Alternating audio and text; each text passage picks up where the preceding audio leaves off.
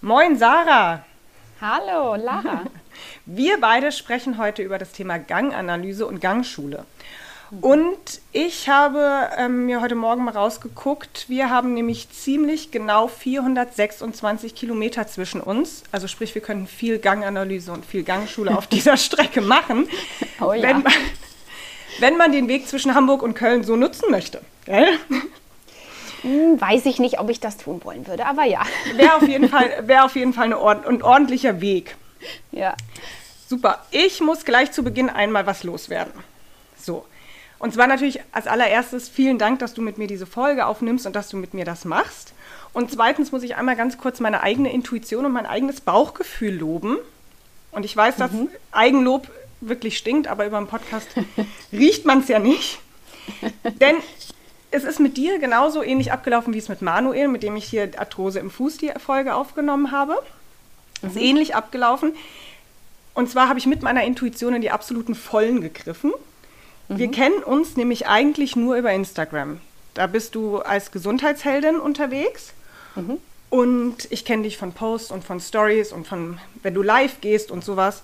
Und ich habe irgendwann mal vor Monaten einen Post zum Thema Ganganalyse gemacht. Und da hast du total schön in den Kommentaren ganz ausführlich was zu geschrieben und so. Und als ich mir dann überlegt habe, eine Podcast-Folge zum Thema Ganganalyse zu machen, weil es in der, also wenn du über Füße sprichst, kommt irgendwann einfach der Gang, so. Ja. Ähm, habe ich mir gedacht, kam sofort so die Intuition, ey, das würdest du eigentlich gerne mit der Gesundheitsheldin machen. so, und dann hast du zugesagt und dann hast du mir gestern deinen Lebenslauf geschickt, damit ich dich heute so vorstellen kann. Und da drin habe ich gelesen, du bist der absolute Biomechanik-Crack. Du bist das absolute Biomechanik-Ass. Und- ja, also ich beschäftige mich sehr viel damit, ja. Genau. Und ich habe mir gedacht, wie geil ist das denn? Was ist denn das für ein Match? Jetzt lade ich mir genau dieses Biomechanik-Ass in meinen Podcast ein zum Thema Ganganalyse. Ach, herrlich. Man soll auf seine Intuition hören, es funktioniert. Das, das stimmt, da gebe ich dir recht. Und danke, danke für dieses Lob. Da freue ich mich natürlich. Und also schön, dass, dass, dass, äh, dass das so gut passt. Ja, total. Und du bist, also du bist ja nicht nur hier das Biomechanik-Ass, sondern du bist Physiotherapeutin, du bist Sportwissenschaftlerin, du hast den Bachelor in der Physiotherapie gemacht und ein Master in Human Technologies in Sports and Medicine, richtig? Ja, klingt völlig äh, abgespaced. Äh, Wenn man es runterbricht, ist das so, ich sag mal, Schwerpunkt Biomechanik. Orthopädie und Biomechanik. Da sind wir wieder. Ist- Und du arbeitest in der IFD in Köln. Das ist ein Institut für Bewegungsanalyse, richtig? Genau so ist es, ja. Ja. Und da hast du dich sozusagen auch in die Biomechanik, orthopädischen und sportphysiotherapeutischen Bereich spezialisiert. Genau, also ich war vorher schon als äh, Physiotherapeutin tätig. Also ich habe erst die Ausbildung gemacht und dann habe ich gemerkt, Orthopädie, Sport, äh, Physiotherapie, das ist einfach das, was mir liegt, was mir Spaß macht. Und habe da dann ähm, erstmal drei Jahre gearbeitet, zum Teil halt auch mit Leistungssportlern und das hat ähm, sehr, sehr viel Spaß gemacht, aber irgendwie wollte ich dann noch mal ein bisschen mehr, was anderes und so bin ich dann zum Studium gekommen und nach dem Master dann äh, in der ähm, funktionellen Bewegungsanalyse gelandet, genau. Super. Wirklich. Und es, du machst auch noch EMG Biofeedback. Das musst Ja. du einmal erklären, was das ist. Ja, und zwar EMG ähm, ist eine Abkürzung für Elektromyographie. Ähm, die gleiche Technik kennt man beim EKG fürs Herz. Das kennt eigentlich jeder. Ne? Man klebt diese Elektroden auf und dann kann man auf dem Bildschirm sehen, wie der Herzmuskel arbeitet. Und ähm, das Herz ist ja ein Muskel und die gleiche Technik kann man eben auch für ähm, die Skelettmuskulatur benutzen. Das heißt, man klebt Elektroden auf bestimmte Muskelgruppen drauf und kann dann sehen, wenn die anspannen, sind die an oder sind die aus. Und da, dadurch hat man quasi ein visuelles Feedback auf dem Bildschirm ja, mit so Balken, wo man einfach sieht, wie ist der an und wie viel Aktivität ist da drin.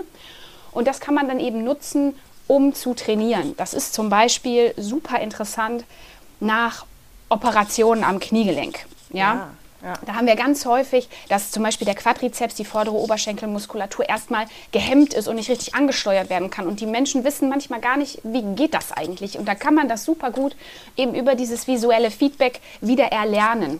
Ja, das geht aber auch ähm, bei anderen Erkrankungen. Also wenn wir jetzt zum Beispiel über, wenn wir, ne, dein Thema ist ja Füße, ähm, wenn wir über Themen wie Achillessehnenreizung, ähm, Peronealsehnenreizung und sowas sprechen, da sehen wir manchmal auch, dass bestimmte Muskelgruppen eben sehr, sehr viel machen oder andere gar nichts und dann kann man das eben als Feedback nutzen. Mhm. Ja, unter anderem vielleicht auch, um das Thema Gang einzuleiten. Und das ist nicht, das muss man nicht für jeden machen, aber bei manchen Menschen ist das einfach ein wunderbares Tool, um mal sichtbar zu machen, was eigentlich im Körper passiert. Und wenn du das jetzt sichtbar gemacht hast, äh, ähm, beobachtest du dann, dass es für den Patienten verständnisvoller ist und er kann vielleicht wirklich den Muskel besser ansteuern? Ja, also das auf jeden Fall. Ähm, und das Erstaunliche ist, dass das oft so so wie als wenn man einen Schalter umlegt ist. Also ja. was wir dann natürlich machen, äh, ist, also das Ziel also von so einer Einheit ist natürlich, dass du prinzipiell das mit nach Hause nehmen kannst und da hast du keinen Bildschirm und keine Elektroden. Das muss ja umsetzbar sein. Mhm. Das heißt, wir erarbeiten meistens irgendwelche Bewegungen, irgendwelche Bilder im Kopf, wo, wo man sagt, okay, so, wenn du das machst, dann kommt das im Muskel so an und dann passiert auch das, was wir wollen. Und wenn die dann zwei, drei, vier Wochen später wiederkommen, ist das oft irgendwie so abgespeichert. Also ist ja. manchmal habe ich den Eindruck so, wie als, als müsste man den Körper nur mal daran erinnern, so, ach, der Muskel ist auch noch da. Den ja. könntest du ja mal benutzen. Ja, und ihr habt es halt dann direkt über das Auge. Also der nimmt das halt sozusagen, hm. der spürt das und der nimmt es direkt übers Auge auf, was dieses Gefühl macht, gell? Genau. Also, also dadurch super. kann er das äh, Gefühl quasi speichern. Also manchmal ja. ist es auch dieses, ah, das fühlt sich so an, dann ist es richtig und wenn es sich so anfühlt, dann ist es ja. falsch. Ja. Wobei ich immer natürlich richtig und falsch ist immer, äh, immer schwierig, aber man hat ja ein gewisses Ziel. Ne? Mhm. Und wenn man eben zum Beispiel als Ziel hat, diesen bestimmten Muskel anzusteuern, dann weiß der, weiß der Patient eben, okay, so geht's. Mhm. Ja, super. So, um jetzt sozusagen ein bisschen deinen Lebenslauf rund zu kriegen, fehlt noch ein großer Teil, nämlich deine Gesundheitsheldin-Arbeit. Mhm. So, ja. du bist bei Instagram, du und ja. du hast, äh, machst Online-Coachings, richtig? Mhm. Ja. So. Und wen, was machst du bei den Online-Coachings? Also wem hilfst du? Wer ist, wer kommt zu dir? Mhm. Ähm, also in der Regel sind das Menschen, die in irgendeiner Form ähm, muskuloskeletale Beschwerden haben. Also, also orthopädischer Bereich ist das im Prinzip konservativ. Ähm, meistens Menschen, die schon lange irgendwie ein Problem haben und ähm, ja, das einfach loswerden wollen, äh, ein Ziel haben. Ne? Das kann äh, was Sportliches sein, das kann aber auch einfach sein, hey, äh, ich möchte wieder eine Stunde spazieren gehen und äh, in meinem Job keine Schmerzen haben. Ähm, das ist völlig egal. Ähm, die meisten Kunden, die ich habe, ähm, haben Beschwerden irgendwo rückenabwärts, sag ich mal. Also mhm. bisher hat sich irgendwie nicht so ergeben, ähm, der Bereich Schultergürtel und Nacken. Und das ist auch, ähm, ich würde mal sagen, alles rückenabwärts ist so mein mein Steckenpferd. Ja, kann ich gut verstehen. Das ist auch meine Region. ja, das ist einfach, also ich finde, das ist auch überhaupt nicht verwerflich, das nee, so zu sagen, ne? dass ähm, ich nicht die Expertin für Schulter genau. bin. Ich kann das auch. Und, ähm, aber es gibt vielleicht Leute, die es besser können. Ne? Ab, genau so sehe ich es auch. Und ich finde, das muss man auch einfach klar so sagen. Und ähm, in den Coachings ist es halt so, das ist natürlich online, also hands-off. Mhm. Ähm, da kann ich natürlich jetzt nicht jemanden massieren oder mobilisieren oder sowas, sondern dass ähm, ich arbeite mit den Leuten einen Trainingsplan, den sie umsetzen können.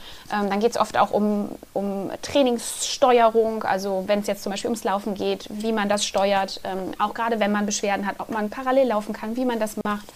Ähm, und wir gehen natürlich auch die ganzen Bereiche ähm, der, ich sag mal, der Lifestyle-Faktor nenne ich sie ganz gerne. Also Thema Schlaf, Thema Ernährung. Mhm. Ähm, all diese Dinge gehen wir natürlich auch an und gucken einfach, wo liegen quasi die Hauptschmerztreiber. Und ähm, daran arbeiten wir dann gemeinsam.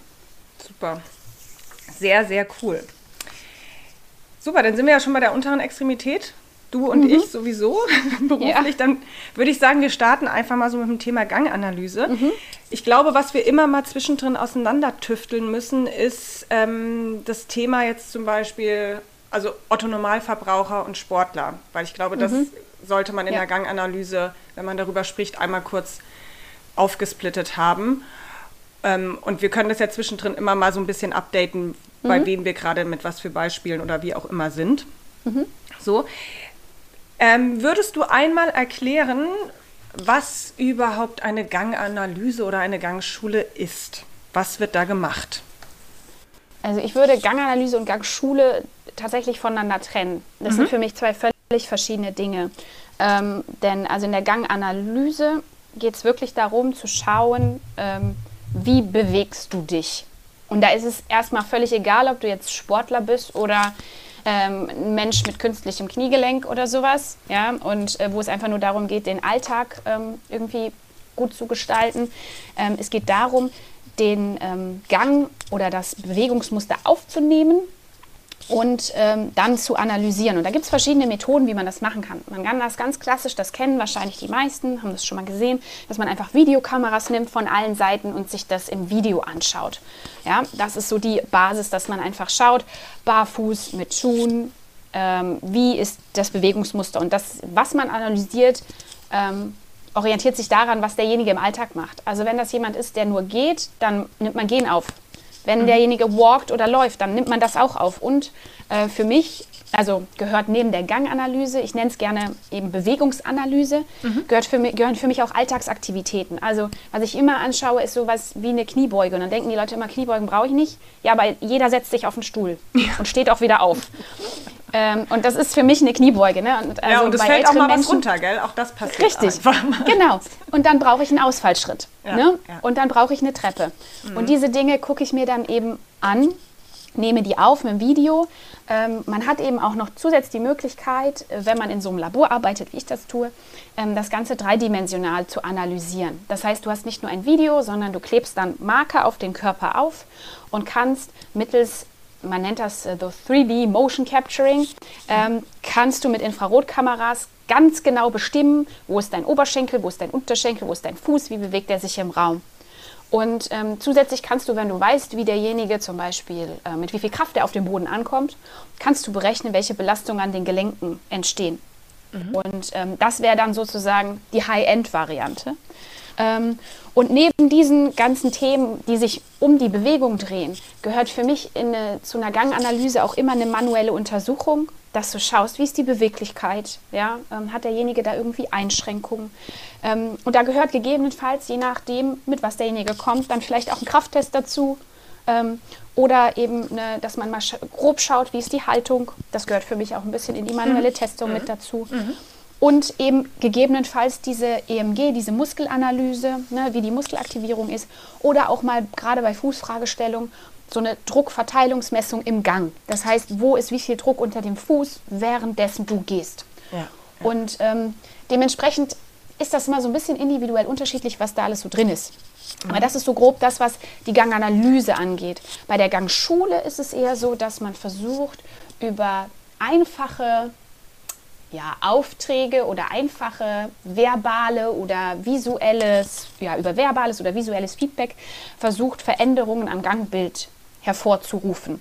Und das sollte möglichst für den Kunden, für den Patienten einfach umzusetzen sein. Mhm. Ja? Ähm, und das ist eher das, was man unter Gang Schule versteht, wo man dann eben über spezielle Aufträge, zum Beispiel, weiß ich nicht, ähm, neige deinen Oberkörper weiter nach vorne oder versuch mal deinen Fuß flacher aufzusetzen oder was auch immer, mhm. ja, ähm, versucht, das Gangbild aktiv zu verändern. Das ist der Unterschied. In der Ganganalyse schaust du dir an, wie geht derjenige, ganz wertfrei. Und in der Gangschule versuchst du Veränderungen vorzunehmen. Mhm, mhm. Ja, super auseinandergetüftelt, spitzenmäßig. Jetzt muss ich einmal ganz klar natürlich mit Thema Füßen so gleich fragen, was ist für euch der Ausgangspunkt bei einer, bei einer Ganganalyse? Nimmst du denjenigen in Barfuß oder nimmst du denjenigen in Schuhen?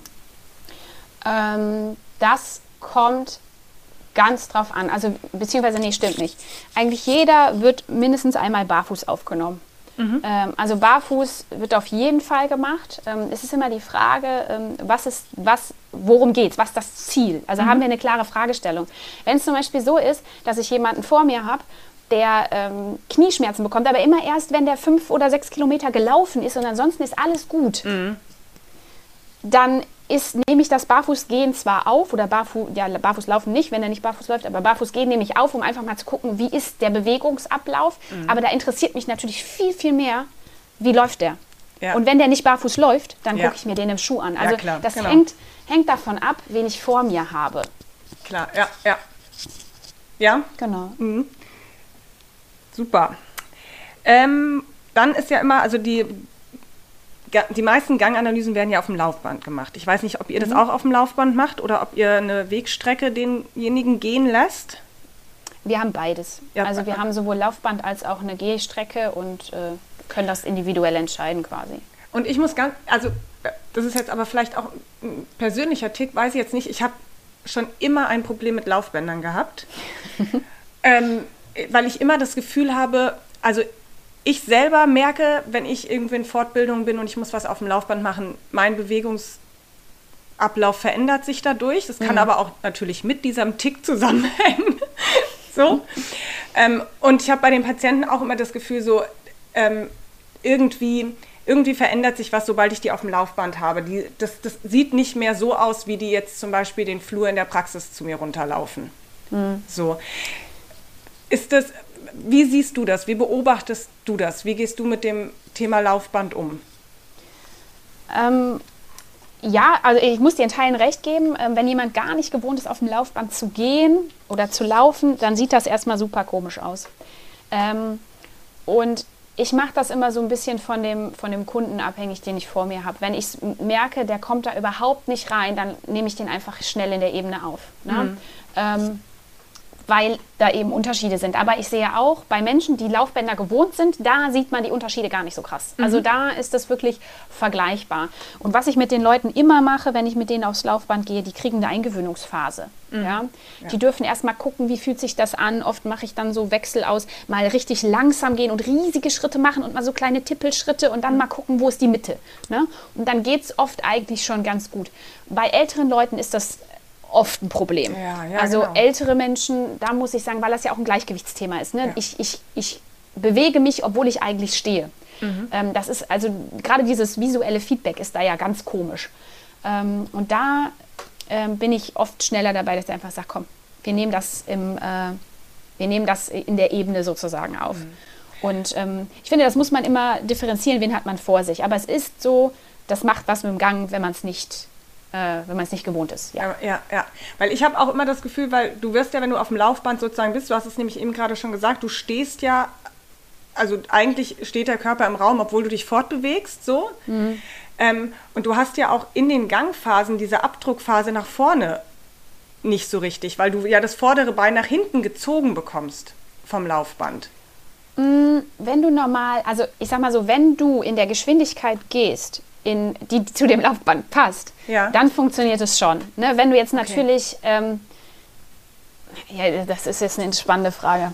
Ähm, du musst dich ja schon abdrücken, um vorwärts zu kommen. Also das, ähm, das Laufband zieht zwar quasi den Fuß unter dir weg, mhm. aber du, ähm, du musst ja schon vorwärts gehen, um nach vorne zu kommen. Ne? Also du musst dich abdrücken, sonst kommst du ja nicht nach, kommst du nicht einen Schritt mhm. weiter nach vorne. Ja. Ähm, aber ich kenne da, da muss ich ehrlich sagen, das weiß ich gar nicht, ähm, wie da die Studienlage ist, zum Beispiel zu sowas wie Abdruck. Ne? Weil mhm. es gibt ja auch ähm, Laufbänder, die, die eine Kraftmessplatte drin haben. Da könnte man das ja mit untersuchen, ja, ob ja. da jetzt Unterschiede sind im Fußabdruck. Gibt's, hat bestimmt mal jemand untersucht, Weiß ich aber gerade nicht. Ja, sowas wäre halt noch mega spannend, gell? Finde ich auch total. Oder zum Beispiel, es gibt ja auch Laufbänder, die sich nur bewegen, weil du dich drauf bewegst. Also wo du wirklich dich abdrücken die du, musst, mh. die du mit deinem eigenen Fortbewegung, also wie die funktioniert, aber ich habe auch selber auf noch keinen gestanden. Ich kenne das immer nur.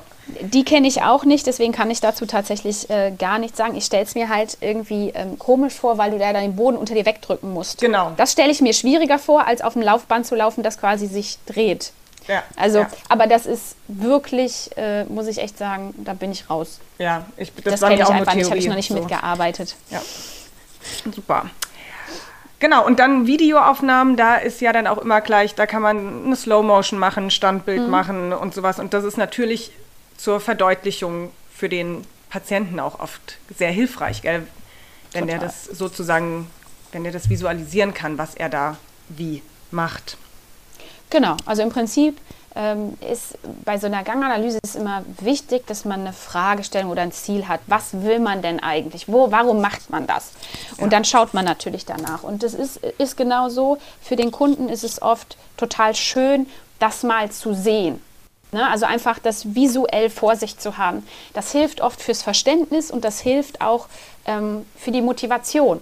Warum mhm. soll ich jetzt blöde Übungen für meine Hüfte machen, obwohl mein Fuß weh tut oder mein Knie tut weh und warum muss ich jetzt meinen Fuß trainieren oder ja. irgendwas? Ja. Ähm, das hilft oft einfach, um zu sagen, ah ja, ah ja, okay, ich sehe, da, da passiert irgendwie was. Ja gut, macht für mich Sinn, ähm, dann, dann ist die Motivation halt auch mehr da. Das, das erleben wir schon, Ja. Dass das hilft. Und da haben wir jetzt gleich auch noch die Frage für, also wer braucht überhaupt eine Ganganalyse? Wer m- muss, über, also weil ich meine, ich werde in der Praxis, das ist bei mir auch gang und gäbe, die Patienten kommen rein, die Patienten haben keine Ahnung, Schmerzen am Fuß, natürlich typische ähm, Senk-Knickfuß oder Senk-Spreizfuß diagnostiziert, natürlich die- dieser schöne Zusammenhang, wo wir auch wissen, wir wissen nicht, ob es da einen Zusammenhang gibt, Knieschmerzen, Fußfehlstellung Ja. und so, gell? Ja. Und die kommen dann und haben dann gehört von dem Arzt oder von Freunden, manchmal ist es auch nur der Nachbar, der das über den Zaun ruft, wirklich so banal. Ja, da musst du am Gangbild was machen, du gehst komisch. Und dann kommen Mhm. die rein und sagen zu mir, ich möchte mein Gangbild verändern als Therapieziel. Und ich Ah, denke mir immer, oh Gott, Okay. ey, Büchse der Pandora, wenn wir damit anfangen. so, gell? lassen Ja. Sie uns doch bitte erstmal ganz bei der Basic anfangen. Also Ja. ab wann macht es wirklich Sinn, in einen so unbewussten ähm, Bewegungsablauf wie, das, wie dem Gang einzuschreiten und dort zu arbeiten. Ich, ich glaube, ich würde das noch mal, ich würde das beides voneinander trennen. Also da, da sind wir wieder bei Ganganalyse und Gangschule. Ne? Ähm, Ganganalyse ist für mich, also deswegen, ich sage immer gerne Bewegungsanalyse, wenn wir uns Bewegung im Gesamten angucken. Ne? So das, was ähm, quasi Bewegungen, die relevant sind für das Individuum, was vor mir steht. Und da hat man ähm, eben oft eine super gute Möglichkeit, um mal einen Status quo zu erheben. Wo steht derjenige gerade? Also, wie sieht Gehen, Laufen aus? Wie sieht von mir aus Hinsetzen, Aufstehen? Wie sieht Springen aus? Wie sieht die Kraft aus? Und dann hat man Basiswerte, von denen man ausgehen kann. Und die Empfehlung ist nach einer Ganganalyse nicht immer zwingend, du musst Gangschule machen. Ne? Ähm, Das ist definitiv nicht der Fall. Es geht eher darum zu gucken, was sind deine Hauptbausteine, an denen du arbeiten solltest. Weil das, das Puzzle, an dem man arbeiten kann, ist ja riesig. Und die Ganganalyse, und das muss man auch nochmal klar sagen, die Ganganalyse oder Bewegungsanalyse betrachtet ja eher Funktion und Struktur. Also wenn wir jetzt uns im biopsychosozialen Modell bewegen, dann betrachtet das die Bioebene. Und dafür ist das ein wunderbares Tool, um auf dieser Bioebene mal objektive Daten zu sammeln und zu gucken, wo stehe ich gerade und wo wäre es vielleicht sinnvoll anzusetzen. Das heißt, für diesen, diesen Therapiebaustein Bewegung, Aktivität, Übungen, Dafür kann man eine gute Grundlage setzen. Und das macht aus meiner Sicht vor allen Dingen dann Sinn, wenn jemand äh, zum Beispiel persistierende, also andauernde Beschwerden hat oder es kommt immer wieder. Ähm, oder man nennt das ja auch manchmal gerne therapieresistent in Anführungszeichen. Ne? Äh, Oder bei komplexen Beschwerden. Also wenn wenn einer sagt, boah, es ist immer die linke Seite, also manchmal das Knie, dann kommt der Fuß, jetzt hatte ich vor kurz, vor drei Jahren hatte ich die Hüfte, jetzt ist das, ähm, dann kann das manchmal Sinn machen, um vielleicht mal zu schauen, gibt es da irgendwie Zusammenhänge. Ähm, aber ich würde jetzt nicht jemanden, ich sage jetzt mal zum Beispiel jemand, der mit Plantarfasziitis, der das jetzt seit drei, vier Wochen hat, der muss das nicht unbedingt machen. Ja, ja. Der geht zu einem guten Physio und dann ist das Ding in der Regel gegessen. Ja. Ja. Ja. Und äh, dementsprechend, das ist kein, kein Muss. Ähm, es ist eher ein, ein schönes Tool, das man, das man äh, parat hat, wenn man sagt, okay, irgendwie müssen wir mal gucken, dass wir das Ganze strukturieren. Diesen ganzen Übungs-Bio-Teil nenne ich mal, nenne ich es mal. Ja? Dass wir da mal genau gucken, wo sind denn die Hauptbausteine, die man umdrehen muss. Und welche kann man vielleicht erstmal vernachlässigen? Und da kann es auch sein, dass man einfach sagt, hey, ähm, es mag ja sein, dass der Gang in Anführungszeichen irgendwie ein paar äh, Befunde hat, wo man was dran tun könnte. Aber viel krasser ist, deine Kraft ist wirklich schlecht. Ja. Vielleicht fangen wir erstmal damit an. Ja, ja, Und ja. vielleicht verändert das auch schon ganz viel. Ne? Und beim Gang kann man ja auch nie sagen, wenn derjenige kommt und der hat Schmerzen, geht der so, weil der Schmerzen hat, oder geht der, geht der immer so und das ist die Ursache für den Schmerz? Absolut, genau. Ne? Das ist ja, Und- das ist ja oft das, das, das Thema, vor dem man in der Praxis dann steht. Gell? Man Ja. weiß ja gar nicht so wirklich, was war zuerst da und an welcher Schraube muss ich da jetzt wirklich drehen, damit es, oder muss ich an der großen Schraube des Gangbildes überhaupt drehen, damit es besser wird. So, Ja, also Es, es gibt welche, da ist das so. Also, ich- also gerade im, im Sportlerbereich, ähm, da habe ich eigentlich ein ganz schönes Beispiel. Da hatten wir einen, ähm, einen ähm, Leistungssportler auch da und der kam mit persistieren, also der hatte immer wieder Probleme mit der Hüfte, ganz extrem. Bi- Das ging so weit, dass der einen Abriss vom Piriformis hatte. Und da musst du dir mal überlegen, also das habe ich noch nie gehört, dass das Ding tatsächlich reißen kann. Ähm, und nachher kam raus, dass das, ähm, der hatte vorher eine, eine, eine, eine Knie-OP gehabt mal ähm, in der Vergangenheit. Und am Knie hat er gar keine Probleme gehabt, aber der hat das Knie immer noch geschont. Und das konntest du sehen. Und dadurch hat er die Hüfte mehr belastet. Ja. ja. Ähm, und dann ist es total sinnvoll, sich das anzugucken. Und da war es dann total sinnvoll zu sagen, der muss wieder lernen, sein Knie richtig zu benutzen, mhm. damit seine Hüfte nicht ständig Ärger macht. Mhm. Mhm. mhm. Und ähm, dann ist es total wertvoll. Das ist natürlich nicht bei jedem Menschen so. Aber dann ist es super wertvoll. Und ähm, wie, wie, du schon sagtest, nicht jeder muss eine Gangschule machen und da ähm, es ist halt, wie, wie, du schon sagst, was Unterbewusstes eigentlich. Gehen ist äh, unterbewusst und da denken wir nicht drüber nach und das sollte auch so sein. Ja, genau. Genau. Und da kommen wir auch gleich so zu meinem nächsten großen Fragezeichen, was immer beim Thema Gangschule so da ist. Wie nachhaltig ist das? Also es mhm. ist so, ich arbeite ja hier in Hamburg-Blankenese. Blankenese ist ein Dorf, sprich ich treffe meine Patienten morgens auf dem Markt so. Mhm. Und dann manchmal sehe ich die dann zwei Jahre lang nicht und dann trifft man sich nach zwei Jahren und dann denke ich mir, oh, wir haben am Gang gearbeitet, aber eigentlich läuft sie wie immer und sie steht aber dann vor mir strahlend und sagt, ich habe nie wieder irgendwelche Probleme gehabt, mir geht es mhm. total gut. Und ich denke dann, hm, hat es denn wirklich unbedingt am Gang gelegen? War das nachhaltig? Hätte ich da, hätte mhm. ich die Therapiezeit vielleicht doch anders füllen sollen? Ähm, wie, wie siehst du das? Wie sieht die Evidenz das? Wie, was ja. gibt es da überhaupt aktuell überhaupt schon für Evidenz, wie nachhaltig eine Gangschule ist? Boah, ja, ähm, das, ist, ähm, das ist eine gute Frage und das ist so eine Frage, die wie immer in der Wissenschaft, die man mit äh, kommt drauf an, man weiß es nicht genau äh, beantworten muss. es gibt Hinweise.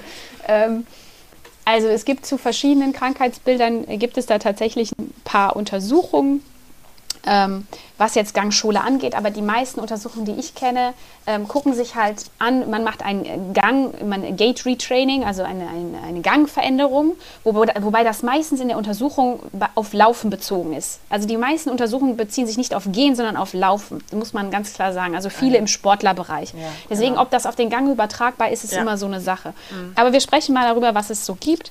Ähm, und da gibt es zum Beispiel einige Hinweise, dass es eben so ist, dass ähm, wenn du am Gang etwas veränderst oder am Laufen, Entschuldigung, am Laufen etwas veränderst, dass diese Veränderungen auch bis zu drei Monate nach dem Training noch vorhanden sind.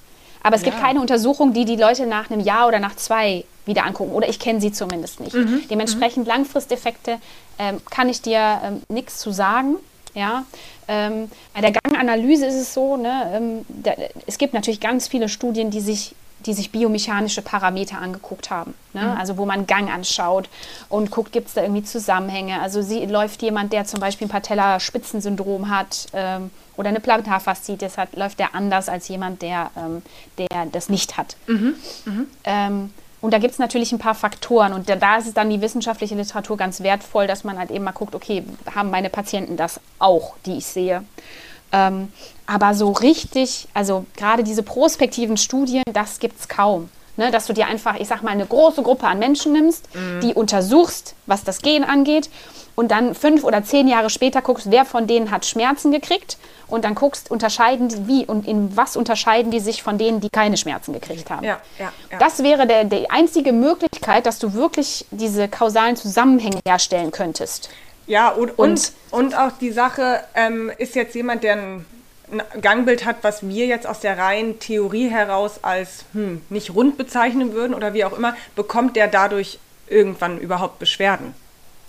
Muss er ja gar nicht. Ne? Also genau. das, ich, ich, ich nehme da immer gerne dieses Beispiel des Rauchers mit dem Lungenkrebs. Ja? Mhm. Nicht jeder Raucher muss Lungenkrebs kriegen. Ja. Ist ja nicht so. Genau. Aber es ist ein Risikofaktor dafür, dass, oder du hast eine erhöhte Wahrscheinlichkeit, es zu bekommen, einfach dadurch, dass du rauchst. Mhm. Und ähm, ich bin kein Freund davon, ähm, bestimmte, also zu sagen, oh Gott, wenn du eine Überpronation am Fuß hast, ach du Schande, du wirst auf jeden Fall Fußprobleme, Knieprobleme, ja. sonst irgendwas kriegen. Ja, das, das finde ich ist nicht richtig. Da macht man die Leute kränker, als sie sind. Und, naja, und man weiß es ja gar nicht, ob es so ist. Richtig. das, ja, das ist einfach anmaßend. Genau, es ist anmaßend und es ist, man verunsichert andere Leute damit irgendwie. Genau. Und ich finde, es geht halt auch dann immer recht schnell wieder in die Richtung von so einer ganz krassen Theorie. Die Theorie des ja. perfekten Körpers, wie Richtig. er übereinander zu stehen hat, wie er in der mhm. Funktion zu sein hat. Und wenn man aus dieser Perfektion rauskommt, dann wird man gleich irgendwie, dann ist man gleich in dieser Krankheitsecke, obwohl es einen ja. riesengroßen Graubereich gibt, von dem wir alles noch nichts wissen und unser Körper einfach extrem gut kompensieren kann. Gell? Ja, voll. Absolut. Also man, man, ist jetzt ja mittlerweile, so seit einigen Jahren äh, existiert immer mehr dieses Modell des ähm, präferierten Bewegungsmusters. Also dass jeder Mensch, so, so, weißt du, wie so ein Fingerabdruck. Also jeder, mhm. das kennt man ja, ne? man erkennt ja. manche Leute schon am Gehen, wenn die ja. auf einen zukommen. Ja. ja. Ähm, und das darf auch sein. Und mhm. das ist auch normal, ähm, sondern es ist eher, dass man guckt, okay, ähm, in, diesem, in, diesem sehr, in dieser sehr weiten Range von normal, mhm. ja, ähm, gibt es da vielleicht ein paar Parameter, die sehr weit rausfallen. Ja, ne? genau. Wo man einfach sagt, das könnte wirklich ein Faktor sein. Und es ist immer ein Zusammenspiel. Ne? Also ich, ähm, gerade bei orthopädischen Erkrankungen ist es für mich ganz viel dieses Thema Belastung versus Belastbarkeit. Ja, ja. also wie viel Belastung packe ich im Alltag drauf und wie ist meine Belastbarkeit? Und da gehört dann eben auch dazu Ernährung, Schlaf, ähm, emotionaler Stress, ähm, sozialer Stress und all diese Faktoren gehören dann eben auch da rein. Ist mein, mein Eimer sehr voll oder ist er eher leer und ich habe viel Kapazitäten für zusätzliche Belastung?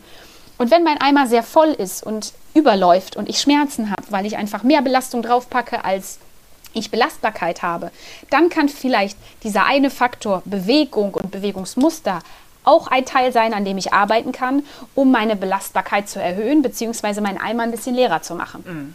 Ja. ja. aber es ist eben ein Baustein und das, das finde ich ist immer ganz wichtig. Man muss es ins Verhältnis setzen. Genau. Wir sehen ganz oft, ich weiß nicht, das siehst du wahrscheinlich auch, ne, dass die Menschen kommen und sich ganz viel an dieser Struktur festhalten. Ja. Ne? ja. Ich habe einen Knickfuß. Genau. Ich kann, es geht ja gar nicht anders. Genau. Oder ich habe einen, hab einen Hallux valgus und deswegen habe ich Schmerzen und das, das ist wie so eine Totschlag-Argument, äh, Totschlagdiagnose. Äh, Arthrose ist ja noch die größere, ja, also dieses, ich habe halt Arthrose, also genau. muss ich ja Schmerzen genau. haben. Genau, geht ja gar nicht ähm, anders. Ja, ja, ja. Genau, und ähm, das, ist, das ist dann manchmal die, in Anführungszeichen, die Gefahr bei Ganganalyse, dass man da so, ja, ich gehe halt so. Und wenn ich das jetzt nicht ändere, dann werde ich immer Schmerzen haben. Oh Gott. Ja, verrückt, gell? Ja, ja, genau.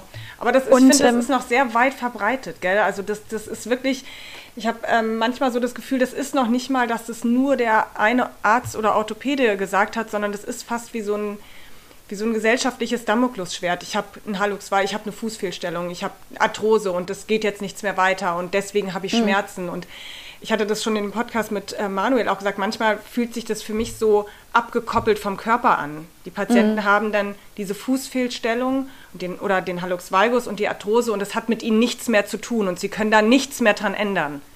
Ja. So. Ja, es ist so diese, diese ähm das nimmt einem diese, die, die Kontrolle über, das, über, über die Beschwerde. Ne? Es nimmt ja. einem die Kontrolle und diese Selbstwirksamkeit, dieses Ich habe Einfluss auf meinen Körper. Ja.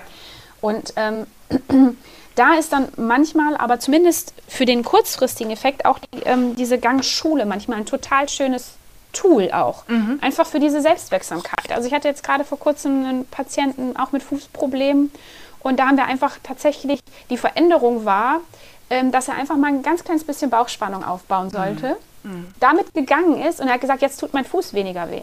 Ja, ja, ja. Und also er ja. hatte einfach in dem Moment hatte er weniger Schmerzen und dann hat er natürlich das Gefühl, ich kann über, über verschiedene Dinge Einfluss auf meine Beschwerden nehmen und das mhm. ist nicht über eine Schmerztablette, sondern über etwas anderes. Ja über körperliche Veränderung. Und das ist dann manchmal vielleicht auch eine Motivation, um aktiver zu werden, um Übungen zu machen. Und dann kommen wir wieder in dieses Thema Bewegung ist so ein wichtiger Baustein. Und wenn ich das hinkriege, ja, dann wird schon sehr, sehr viel, sehr, sehr viel besser. Ob dann am Ende das Gangbild sich wirklich total verändert, ist dann, glaube ich, gar nicht so wichtig. Ja, und dann ist man auch schnell in dem Thema Wahrnehmung. Also ich habe das ja. dann manchmal auch mit den Patienten, auch, die dann auch gerne das mit ja, Gangschule machen und wir lass, lass uns doch mal am Gangbild arbeiten und mir sagt jeder, ich laufe so und bla bla bla. So. Wenn ich mit denen nur in die Wahrnehmung gehe und denen wirklich sage, gehen Sie doch mal ein Stück, wenn Sie mit Ihrem Hund spazieren, gehen Sie ein Stück barfuß und nehmen Sie einfach den Boden wahr. Oder ne, mhm. gehen Sie langsam. Gucken, beobachten Sie doch erstmal einfach, wie Sie gehen und sowas. Ja. Und dann habe ich es das manchmal, dass die ein, zwei ähm, Stunden dann oder Einheiten dann später zu mir kommen und dann sagen, es hat sich wirklich was verändert. Und ich habe jetzt mal mhm. beobachtet mhm. und ich habe mal geguckt und also wie du gerade gesagt hast, mit dieser Wirksamkeit auf den eigenen Körper, dass man das Gefühl hat, ich kann darauf Einfluss nehmen, ja. was ich mit meinem Körper mache. Genau. So. Und es ist also, für mich ist Gangschule, wenn ich jetzt, wenn ich zum Beispiel jemanden habe in der Ganganalyse und ich gebe eine Therapieempfehlung, ne, dann ist Gangschule immer so eins der letzten Dinge in der Reihenfolge. Mhm. Mhm. Also mhm im Prinzip davor kommt ganz, ganz viel anderes. Wenn. Beweglichkeit ein Thema ist, dann ist Beweglichkeit definitiv dran. Wenn Kraft ein Thema ist, dann ist Kraft dran. Ähm, das Ganze in funktionelles Training übertragen, was mit den Alltags- und Sportsituationen zu tun hat. Und wenn das alles gelaufen ist, dann kann man da vielleicht noch dran ansetzen. Also es ist eher, ähm, es ist ein, ein Werkzeug, das ich in meinem Koffer habe, das aber erst dann zum Einsatz kommt, wenn ganz viele andere Dinge schon sehr, sehr richtig laufen. Ja, finde ich schön, dass du das genauso siehst und genauso auch machst, weil man, ich finde, ich weiß nicht, wie es bei dir so im, ganz im weiten Umfeld ist, aber ich finde, man hört recht schnell immer, ja, der hat Ganganalyse gemacht und die Patienten werden dann so tot korrigiert. So, gell? Und die kommen dann völlig verwirrt und ich, der Arm schwingt da nicht und links schwingt er aber richtig und da setze ich die Ferse zu früh auf und da kippt mein Knöchel nach innen und die sind so überkorrigiert, kommen die dann aus dieser mhm. Gangschule irgendwie ja. raus. Und man denkt sich, wow, ey, wir sind vielleicht einfach auch schon zehn Schritte zu weit. so. Ja.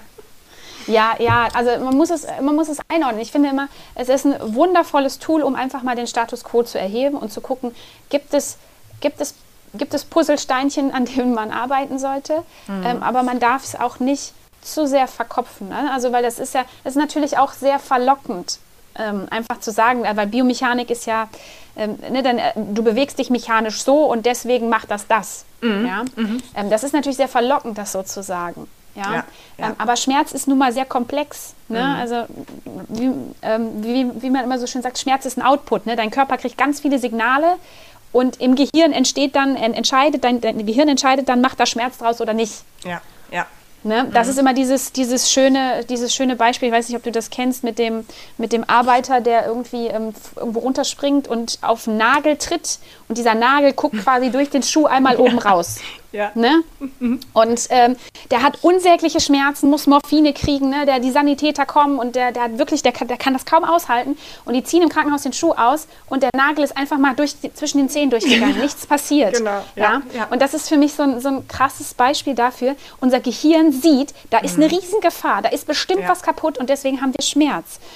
Das heißt nicht, dass man sich Schmerzen einbildet, der ist ja real. Genau, genau, ja? genau, genau. Das, das ist, ganz, ganz, das ist ganz, ganz wichtig. Genau es ist ja, es ist ja real, es ist eine reale Gefahr. Also unser Körper will uns ja schützen mhm. durch Schmerz. Und ähm, dementsprechend, es ist sehr, sehr komplex und es gibt verschiedene Varianten, wie man darauf einwirken kann. Und man, ähm, ich finde, jeden der einzelnen Bausteine darf man nicht überbewerten. Ja, genau. Also genau. egal, ob es jetzt Ernährung ist oder Bewegung oder Schlaf, alle zusammen sind super wichtig. Mhm. Und bei dem einen ist das eine wichtiger als das andere. Ja, ja, super. Ich stelle jetzt noch mal ein bisschen provokante Frage. Vielleicht mhm. kannst du das total super gleich beantworten und vielleicht auch nicht. Kann die Gang, ähm, das Gangbild die Ursache für zum Beispiel einer Fußfehlstellung sein? Oder die Ursache für eine Beinachsenabweichung? Ähm, also, ja, sehr provokant. Äh, und äh, ja, wo fange ich an? Ähm, ich würde mal sagen, Ursache alleine, nein, mhm. auf keinen Fall. Dafür sind mhm. wir zu komplex. Und wie du sagst, ne, wir sind Meister der Kompensation. Ja. Ähm, kausale Zusammenhänge, also dieses, äh, weil du so gehst, ist das so, mhm. ähm, sind eigentlich nicht herstellbar. Also mhm. haben wir auch, also in der wissenschaftlichen Literatur gibt es das eigentlich nicht. Ne, es gibt Hinweise, es gibt Korrelationen, nennt man das. Also man sieht zum Beispiel, weiß ich nicht, jemand äh, mit Achillessehnenreizung, der rollt sehr häufig über die Außenkante vom Fuß ab. Mhm. Aber ist das jetzt Ursache oder Folge? Ja, ja, ja. Mhm. Gibt halt ne? irgendeinen Zusammenhang, aber wie und mhm. Genau. Und ähm, kann es vielleicht ein Bestandteil des Problems sein? Ja, Ne? Also es kann vielleicht ein Bestandteil des Problems sein. Also was äh, als Beispiel, ähm, du hast jetzt jemanden, der hat äh, Schmerzen im Großzehengrundgelenk ja, ähm, und ha hat da Beschwerden. Und jetzt siehst du in der Ganganalyse, dass der aber auch, also anstatt sich richtig aktiv abzudrücken, da voll maximal ans Bewegungsende da reinknallt. Mhm. Ja, also in über 90 Grad gefühlt äh, Dorsalextension in der großen Zehe geht, ja. dann ist das kein Schonverhalten. Nee. Ne?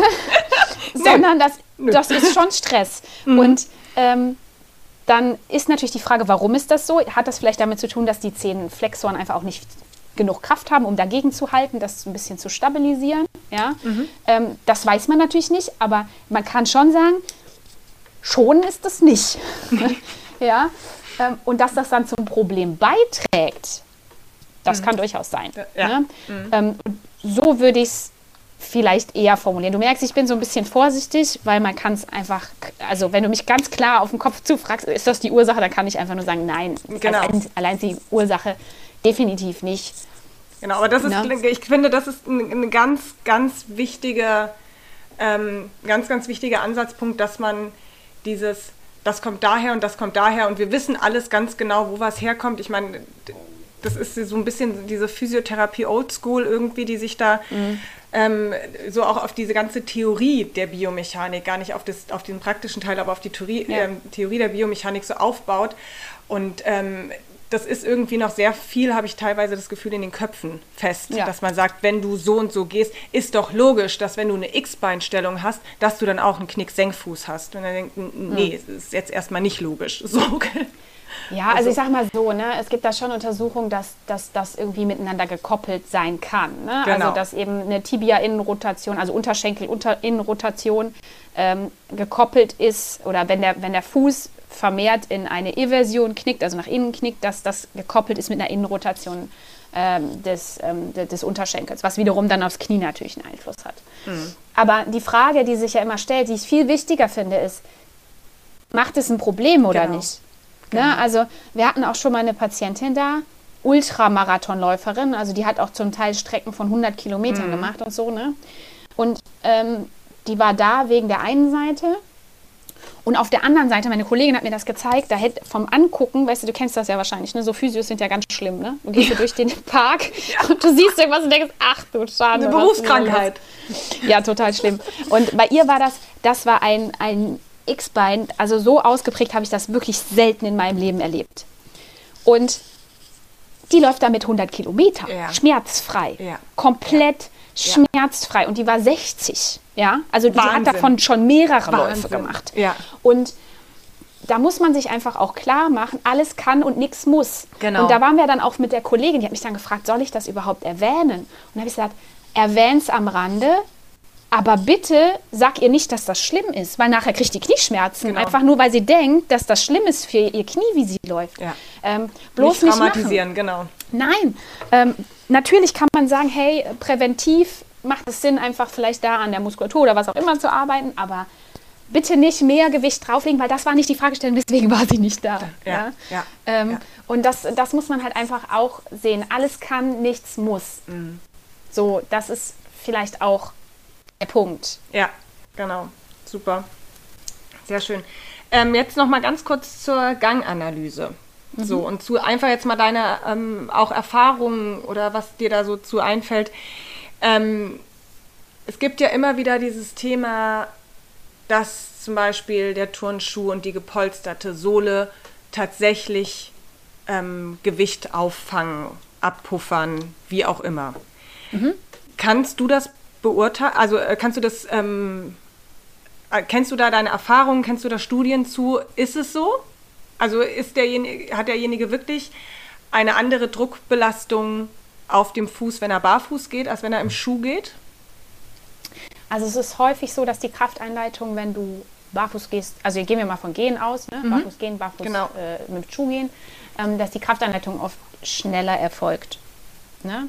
Also gerade wenn du Rückfuß gehst. Also wir müssen es schon, also ne, du musst es dann schon gleich machen. Ne? Also ja, ja, genau. wenn du natürlich Vorfuß gehst, ist anders, als wenn du genau. Rückfuß gehst. Das ist ganz klar. Ne? Ähm, dass einfach die Krafteinleitung schneller erfolgt. Also du hast wenig, also der Schuh nimmt schon eine gewisse Stoßdämpfung, hat eine gewisse Stoßdämpfungsleistung. Ja, hat er definitiv. Mhm. Ähm, Schuhe verändern halt aber auch, wie du gehst. Ne? Vor allem je nachdem, welche, welche Eigenschaften sie haben. Also sind sie sehr stark gedämpft, haben sie eine sehr starke Sprengung, also ist die Ferse deutlich höher als der Vorfußbereich. Das macht natürlich was mit dem Fuß und je nachdem, ähm, ob du jetzt zum Beispiel Fußbeschwerden hast oder nicht oder was für Fußbeschwerden du hast, ähm, sind unterschiedliche Schuhe besser oder schlechter für dich. Mhm. Ne? Weil wir gehen ja nicht alle barfuß. Ja, genau. Ja. Also aus Äh, ich sag mal, äh, Nicht mehr. aus praktischen Gründen. Nee, nicht mehr. Genau, nicht mehr aus praktischen Gründen, genau. Ähm, weil, also in der Spiraldynamik nennt man das ja mit gepolsterten Sohlen zu gehen eine Übersteuerung vom Gehirn. Also dass sozusagen der Aufprall auf den Boden, umso gepolsterter die Sohle ist, umso stärker ist der Aufprall auf dem Boden, weil das Gehirn sozusagen diese sensorische Rückkopplung von den Mechanorezeptoren benötigt, um zu wissen, wie viel Muskeltonus angesteuert werden muss, um nach vorne zu kommen. Und auf welchem Untergrund ähm, befinde ich mich gerade. So beschreiben die das, aber ich kann Okay. Boah, Kann ich dir äh, jetzt pff, ja. mm. Das vielleicht noch mal Habe ich jetzt die Zahlen dazu gerade wirklich nicht im Kopf. ist vielleicht auch einfach noch mal eine andere Podcast Folge wert, oder? Ja, voll. Kann man, kann, sehr, sehr gerne. Sehr, sehr gerne. Also da erwischte mich jetzt gerade kalt. Äh, Da kann ich, äh, kann ich dir keine genauen Werte zu sagen. Ähm, Nee, aber dann machen wir das, wir machen das einfach noch mal komplett in Ruhe, weil ähm, Ja. mir ist das jetzt nur gerade so in den Kopf geschossen, Ja, ja, wenn wir klar. uns beide da so ein bisschen drauf vorbereitet haben. Das ist so. gut. Das ist gut. es hätte ja sein können, dass ich das beantworten kann, aber ich finde das immer, ich finde das immer vermessen, wenn man dann sowas raushaut, was gar nicht, vielleicht dann gar nicht stimmt. stimmt, ja, ja oder Ja. gar nicht ganz genau ist, ja. Ja. Ähm, super. Gibt es noch was zu ergänzen zum Thema Ganganalyse, Gangschule? Fällt dir noch was ein? Wem würdest du es empfehlen vielleicht? Ja gut, hast du eigentlich Ja. schon beantwortet zwischendrin immer Ja. wieder, gell? Was für Leute das also- irgendwie sind. Ja, ich finde, eine- Empfehlung ist halt, also für mich ist es dann eine Empfehlung, wenn wenn es so ist, dass, ähm, dass man beim Physio war, man hat wirklich gut gearbeitet, hat, ähm, hat sich da wirklich, also ich sage jetzt mal, hat sich da nichts vorzuwerfen, hat da auch aktiv gearbeitet und man merkt irgendwie so, äh, es geht irgendwie, irgendwie fehlt noch was. Ne? Irgendwie geht es nicht vorwärts und man muss mal gucken, sind da irgendwie, hat man vielleicht auch an den, nicht an den, an den Hauptstellschrauben gedreht. Dann ist es für mich auf jeden Fall ein super wertvolles Tool, um eben diesen funktionellen, strukturellen Teil sich anzuschauen. Ähm, und das äh, gilt für ähm, alle orthopädischen Beschwerden. Ich sage mal alles so rückenabwärts. Ne? Ja. Man kann auch so Bewegungsanalysen für Schultergürtel und für HWS und so, das gibt es auch. Das ist aber noch sehr in den Kinderschuhen. Also wir machen das auch und wir entwickeln das halt quasi selber, ne? weil es dazu ganz, ganz wenig gibt.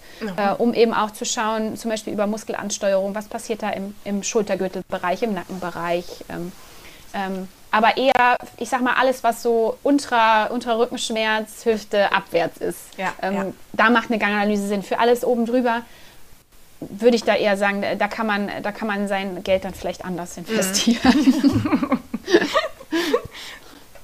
Sehr gut. Weil das ist vielleicht noch, das ist vielleicht noch was, was man dazu sagen kann oder muss. Ähm, die äh, privaten Krankenkassen übernehmen das mittlerweile, also übernehmen das oft auch zum Großteil oder komplett, wenn man eine Überweisung vom Arzt hat.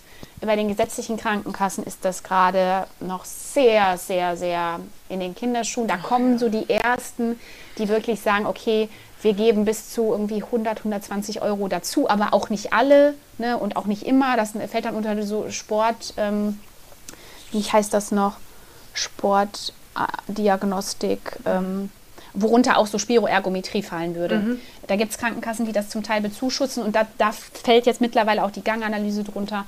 Aber in der Regel als, als gesetzlich Versicherter ist das eine Selbstzahlerleistung. Das muss man einfach auch wissen.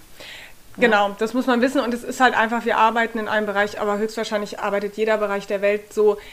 Wir haben eine politische Seite und wir haben eine ganz inhaltliche Seite und Mhm. Ja. diese beiden Themen beißen sich im Alltag einfach oft tatsächlich sehr, gell? Ja, So. ja, total. Na, also ich meine, halt für manche Menschen ist das ein total sinnvolles Tool und kann wirklich helfen, um den, den entscheidenden Schritt dann weiterzumachen. Ne? Und Mhm. Ja. wenn, wenn es dann an den finanziellen Sachen scheitert, das ist halt einfach ärgerlich. Aber andererseits denke ich mir, das war vor, ich weiß noch, als ich mit der ähm, Berufsausbildung damals 2005, auch schon eine Weile äh, angefangen habe, ähm, da war es so, dass gesetzlich Versicherte kaum MRT bekommen haben. Ne? Also da war es da eigentlich, also MRT, da, muss, da musste schon echt was sein, dass das Ja. gemacht wurde. Ja, Und heute genau. wird das ja einfach Ja, so gemacht. stimmt. Mm, Das stimmt. Also das, da, das ist auch so eine Entwicklung. Es kommt was Neues auf den Markt. Das muss ich natürlich auch erstmal beweisen. Das ist ja auch richtig so. Mhm. Ähm, und dann, das ist alles immer so ein bisschen zeitverzögert, bis, das dann, bis sich das dann etabliert. Und da sind die gesetzlichen Krankenkassen gerade dabei, in Ja. die Richtung zu gehen. Also das wird in den nächsten Jahren kommen, da bin ich mir sicher. Ja, super. Das ist doch schon mal, das ist doch schon mal gut zu hören. Ja, ne? So, ich finde, wir haben es eigentlich, ist eigentlich rund, oder? Ja, ich denke. Super, dann möchte ich dir nämlich noch eine Abschlussfrage stellen. ich möchte von dir wissen, was braucht ein Physiotherapeut? Ah, da wird das ja schon fast philosophisch, ne? Ja, genau, das ist es. Ähm, ja, also für mich braucht ein Physiotherapeut als allererstes einmal Interesse für den Patienten und Interesse für, ja, auch Respekt für den Patienten. Ja. Also ich muss mich für denjenigen interessieren, der vor mir steht und ich möchte, muss Interesse daran haben, was der mir erzählt. Mhm. Ja, und, und auch was, ich muss auf denjenigen eingehen und nicht einfach das sozusagen als, ah, jetzt kommt das nächste Knie, die nächste Hüfte, der nächste Fuß. Ja? Mhm. Äh, ich muss ein echtes Interesse an demjenigen haben, der vor mir sitzt und auch die Fähigkeit haben, auf Augenhöhe zu agieren. Weil ich, ich erlebe das immer wieder, ähm, dass, dass, dass da so ein Gefälle in, den, in der Therapie entsteht. Also mhm. ähm, der Physiotherapeut ist quasi der Allwissende, der die Übung weitergibt und der Patient macht halt. Mhm. Und das finde ich ist, ist, ist aus meiner Sicht der falsche Weg. Mhm. Äh, wir müssen den Patienten ins Boot holen und auf Augenhöhe als gleichberechtigten Partner da reinnehmen. Weil oft geben die Patienten, ich weiß nicht, ob du das auch so erlebst, die geben so ihre Verantwortung an der Tür ab. Die hängen die genau. auf mit der Jacke und dann sagen die, du machst mich jetzt gesund. Also das haben ja auch schon echt viele gesagt. Ne? Ich bin jetzt genau. hier, damit sie mich gesund machen. Genau. Und da bin ich dann die Erste, die sagt, ja, dann äh, kann ich Ihnen leider nicht helfen, so ungefähr, ja. weil ähm, das kann ich nicht. Mhm. Ähm, also es geht darum, ne, auf Augenhöhe zu sein und dem Patienten also diese, dieser Verantwortung wieder zurückzugeben und zu sagen, hey, ich kann dich begleiten genau. und dich unterstützen, aber den Weg gehen musst mhm. du alleine. Also es ist eher ein, ein Physio ist für mich eher ein Wegbegleiter, ja. der einen, einen, Werkzeugkoffer dabei hat und sagt, hey, das können wir ausprobieren. Mhm. Und ähm, der Patient ist soll eigentlich dazu befähigt werden, sich selbst zu helfen und auch selbst zu erkennen, was tut mir gut und was tut mir nicht gut. Und auch dieses, dieses, diese weiße Eminenz, die man ja bei Ärzten hat, aber auch so ein bisschen bei Physios dann auch ablegt und nicht sagt, ja, okay, ich dehne jetzt, aber eigentlich finde ich das total kacke, aber ich mache es jetzt halt trotzdem, weil der Physios gesagt hat. Ja, genau, ne? genau. Das und ich habe da immer, wenn diese Patienten, was du ähm, eben beschrieben hast, die kommen so rein und sagen, mach mich gesund, so ungefähr. Mhm. Ähm, ich versuche denen das dann immer so zu erklären, ja, sie haben hier 70 Prozent. Ich übernehme 30 für sie, damit wir auf die 100 kommen. Ja. So. Ja, das ist und schön. schön gesagt. So, ja, im Laufe der Therapie übernehmen sie immer mehr. Dann übernehmen sie 80, dann übernehmen sie 90 und dann haben sie ja. irgendwann ihre ganzen 100 Prozent wieder und ich gehe zum nächsten. Oder der nächste ja. kommt zu mir dann so, gell? Ja. Ähm, dass die einfach, die haben die, also ich sage denen das auch immer wieder, sie haben die Mehrheit hier. Ja. Ja, so, schön gell? gesagt. Ja, genau. Und, und so sollten wir uns aber auch verhalten. Genau. Ne? Genau. Und ich, aber das, das lernen wir halt nicht. Ne? Also das lernen wir in der Ausbildung. Ich weiß nee. nicht, wie es bei dir war. Genau, ähm, so. Man ich habe auch 2004 nicht. angefangen. Also, ah, cool. Ja, das ja und aber das ist allgemein auch dieses Gesprächsführung ähm, zu machen. Mhm. Ich meine, ich bin so dankbar. Ich habe zweieinhalb Jahre in der Psychiatrie gearbeitet als mhm. Bewegungs- und Physiotherapeutin. Mhm. Und das waren wirklich auch harte Jahre, aber ich bin so dankbar über dieses Thema mit Gesprächsführung und ja. ähm, was, dass man auch den anderen nochmal ähm, wenn man etwas nicht ganz verstanden hat, irgendwie wiederholt, was der Patient ja. gesagt hat und ja. fragt, habe ich das richtig verstanden? Sehen Sie das so ja. und so? Ähm, das ist ein ganz, ganz wichtiges Werkzeug irgendwie. Und Total. wie du es gesagt hast, wirklich dem Menschen begegnen, ein Interesse an diesem Menschen gegenüber haben. Und wenn der Schmerzen hat und gerade in einem Trauerprozess ist, dann muss ich auch nach diesem Trauerprozess kurz einmal fragen. So, gell? Genau. Genau, also der Mensch ist ja eine Einheit. Genau. Ne? Und genau. nur das Knie zu betrachten, hilft oft nicht, um das nee. langfristig in Ordnung zu kriegen. Nee. Und genau. ich weiß nicht, wie es dir geht, aber ich finde, das macht die Arbeit am Schluss ja dann spannend. Das ist ja das ja. Komplexe. Das ist ja, ja da, wo ja. dann, bei, also bei uns so das Oberstübchen angeht und man denkt, ja genau, da, wir wollen komplex denken. So, gell? Ja, ja, ansonsten ist ja auch langweilig, wenn ich immer nur mein Standardprogramm Achillessehne abspule. Genau. Das macht ja auch keinen, also dann, dann wird der Patient zur Nummer und das soll er halt eben nicht sein, weil dann, dann geht halt super viel verloren. Genau. Ne? Und ich glaube, was halt zusätzlich noch wichtig ist, einfach Selbstreflexion und sich selbst mhm. nicht so ernst zu nehmen. Ja, also ja, so oh, dieses, das ist auch ein schöner Punkt. Ja. ja, also so dieses A, mit sich selbst kritisch zu sein und sich kritisch zu hinterfragen, ist das, was ich gerade tue, wirklich im besten Interesse des Patienten und das sich auch regelmäßig zu fragen und in dieses unangenehme Gefühl zu gehen, zu sagen, vielleicht weiß ich da auch einfach nicht genug, vielleicht muss ich auch jemand anderen fragen auch so seine eigene Kompetenzgrenzen zu kennen. Ne, das, was wir so am Anfang hatten, wo ich sagte so, ja, Schulter kann ich auch, aber genau. ist halt nicht mein, mein Spezialgebiet. Nur so genau. wie du halt sagst, ey, Füße, das ist wirklich das, da bin ich ein Ass. Mhm.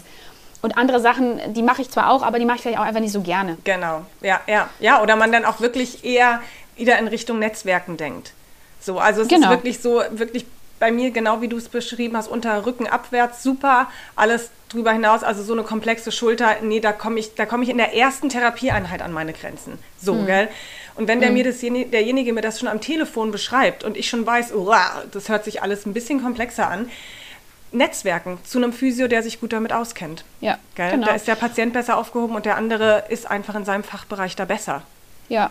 Ja, das ist einfach, und das ist ja, das ist ja auch, das, das hilft dem Patienten ja weiter, weil am Ende Genau. geht es um den Patienten, um Ja. denjenigen, der vor uns sitzt. Es geht nicht um das eigene Ego. Genau, Ähm, genau. Und es geht nicht darum, sich zu irgendwie zu beweinen, oh, jetzt habe ich schon wieder was Tolles gemacht, sondern ähm, ja, einfach neugierig sein auf denjenigen, der da vor einem sitzt, neugierig sein, auch, auch sich selbst immer wieder zu hinterfragen. Und ich meine, das kommt ja immer wieder, ne? Dann liest man irgendeine Studie und denkt, oder dann liest man mehrere und denkt, Mist, oh, Mist, das, aber das habe ich, das habe ich die letzten zehn Jahre so gemacht. Oh Gott, oh Gott.